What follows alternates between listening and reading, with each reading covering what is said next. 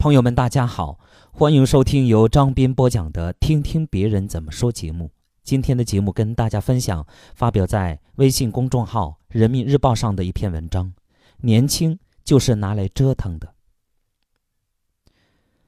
朋友离开北京了，每次离别都像永远不会再见一样。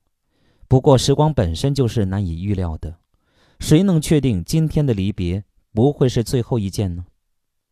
朋友说。她想要平淡的生活，自己一个女生不想在北京承受着买房买车的压力，更不想整天加班加点，夜深人静时哭泣。我点点头，你不是她，无法为她做决定，但我深知，几年前她不是这样的。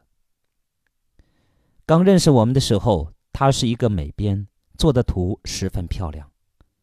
他大学刚刚毕业，立志在北京打拼下去。我见过他夜深人静时的哭泣，见过他披星戴月的加班。他用空闲时间还报了一个英语班。可是就在这时，父母催婚，说他二十六岁了，在当地正是应该结婚生孩子的黄金年纪，在北京一个人浑浑噩噩的干嘛？他每天都在奋斗，不知何时，自己的努力竟然在父母眼中变成了浑浑噩噩。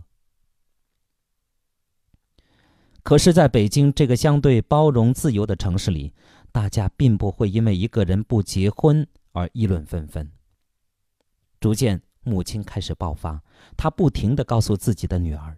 平平淡淡才是真。一个女人要什么事业？有个家，有个孩子才是最重要的。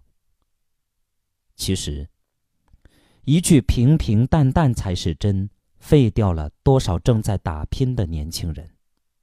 长辈说的平淡稳定就是真，不假，是因为他们大半辈子辛苦劳作之后，回首往事，才觉得平平淡淡是真。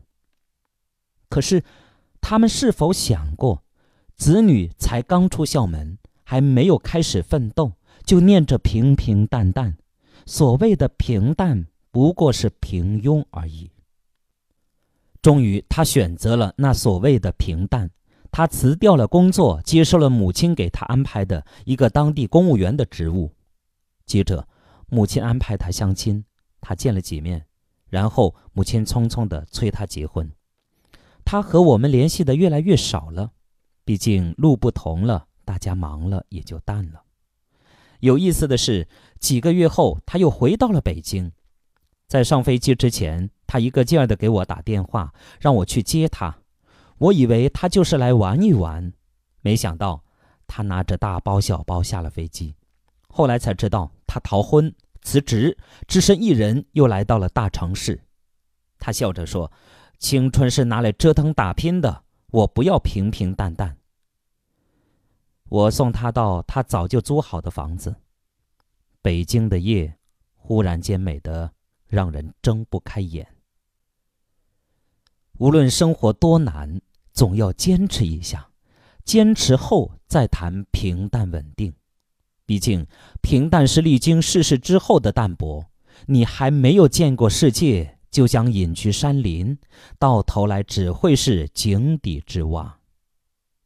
我坚持锻炼，身体很少出问题，只是有天半夜忽然牙疼到受不了。